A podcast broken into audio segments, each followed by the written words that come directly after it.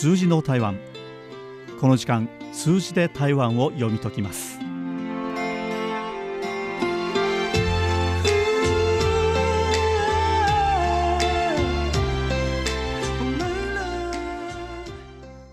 こんにちは。この時間ご案内は早田です。さてまず4 4割という数字からご紹介したいと思います。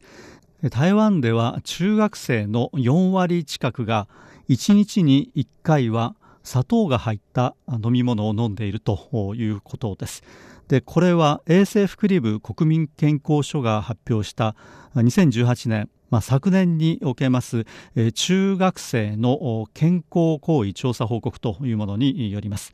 でこれによりますと現在台湾の中学生の37.3%、まあ、4割近くということですけれども1日に少なくとも1回は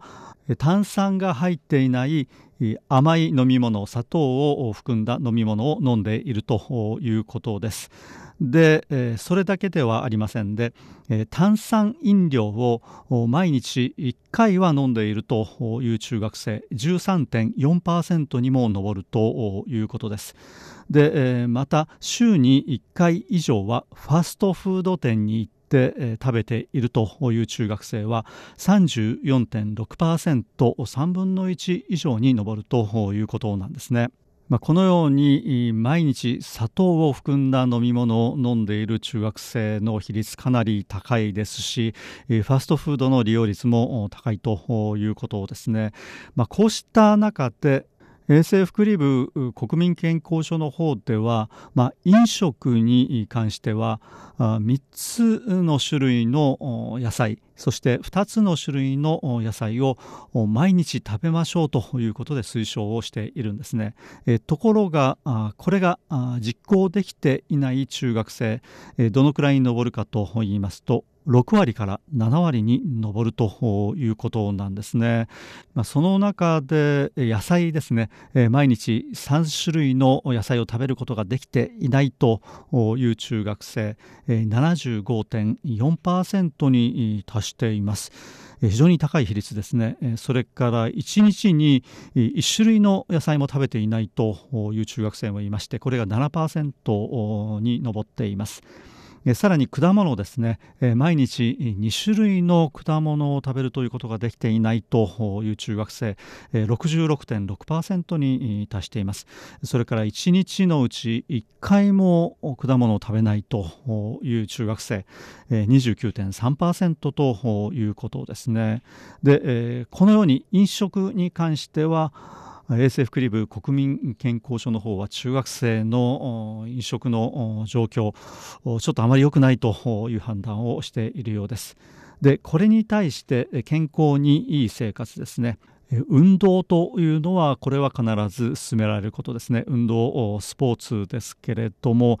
これについても国民健康所の方は推奨しています。どのような推奨かと言いますと1週間に3日以上毎回60分以上の運動をしましょうということです。で、これができていない中学生1週間に3日以上毎回60分以上の運動ができていない中学生78%ということですね。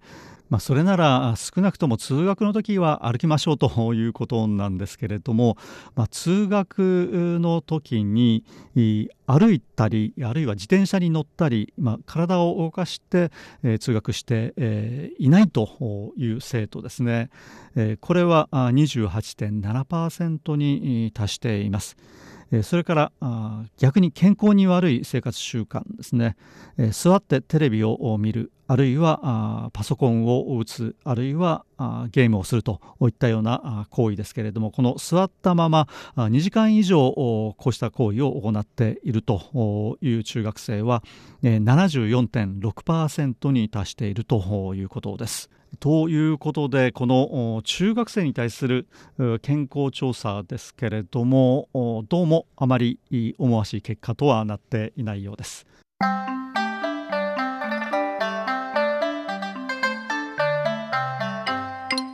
次も4割という数字をご紹介したいと思います。この4割もちょっと心配な数字ですね。と言いますのは20歳以下の糖尿病患者これ2型の糖尿病ですけれども20歳以下の人で2型の糖尿病の患者がこのわずか14年間でなんと4割以上増加しているということです。糖尿病というのは台湾の人たちの健康を脅かす非常にですね重要なものになっているんですけれども台湾の死亡原因の上位10ですね10大死亡原因を見てみますとこの糖尿病というのは第5位になっています。で台湾での2型の糖尿病の患者さんというのはこの14年間ですね2.6倍増えています。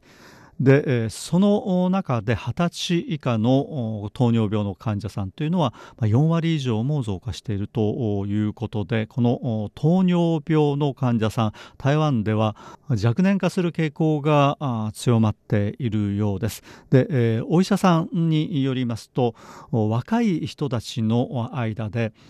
油で揚げたものをたくさ、ん、食べたりあるいは砂糖を含んだ飲み物を飲んだり、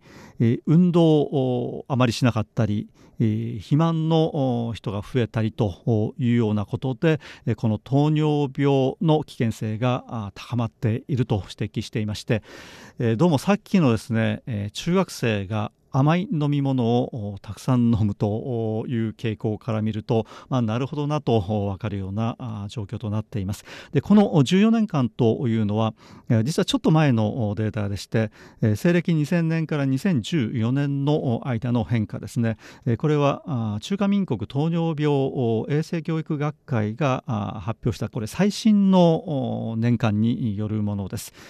それによりますと75歳以上の高齢者の中では2人に1人が糖尿病の患者なんだそうです。で一方20歳以下の糖尿病の患者さん4割増加ということなんですけれども10万人の中に13人は2型の糖尿病の患者さんがいるという比率になるそうです。まあ、お医者さんの方ではあまず体重のコントロールですね、えー、カロリーを抑える、えー、それから運動をする、えー、この大切さを強調していますけれどもそれがなかなか実行するのは難しいようです。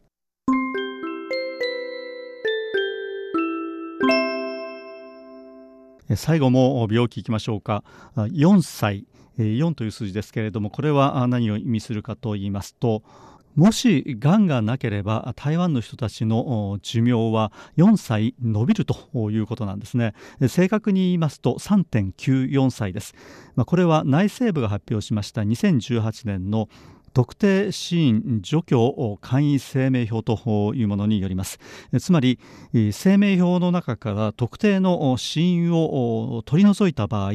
平均の寿命はどのくらいになるかということを計算したものなんですね。でこれは2018年におけるものなんですけれどもまあ、特定死因のうち、がんですね悪性腫瘍を除いた場合の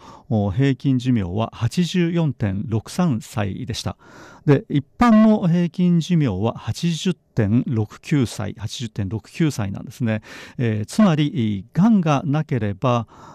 台湾の人たちの寿命は3.94歳約4歳伸びるということでこのがんが台湾の人たちの寿命にいかに大きな影響を与えているるかということが分かります。で2番目にですねこの平均寿命への影響が大きかったのは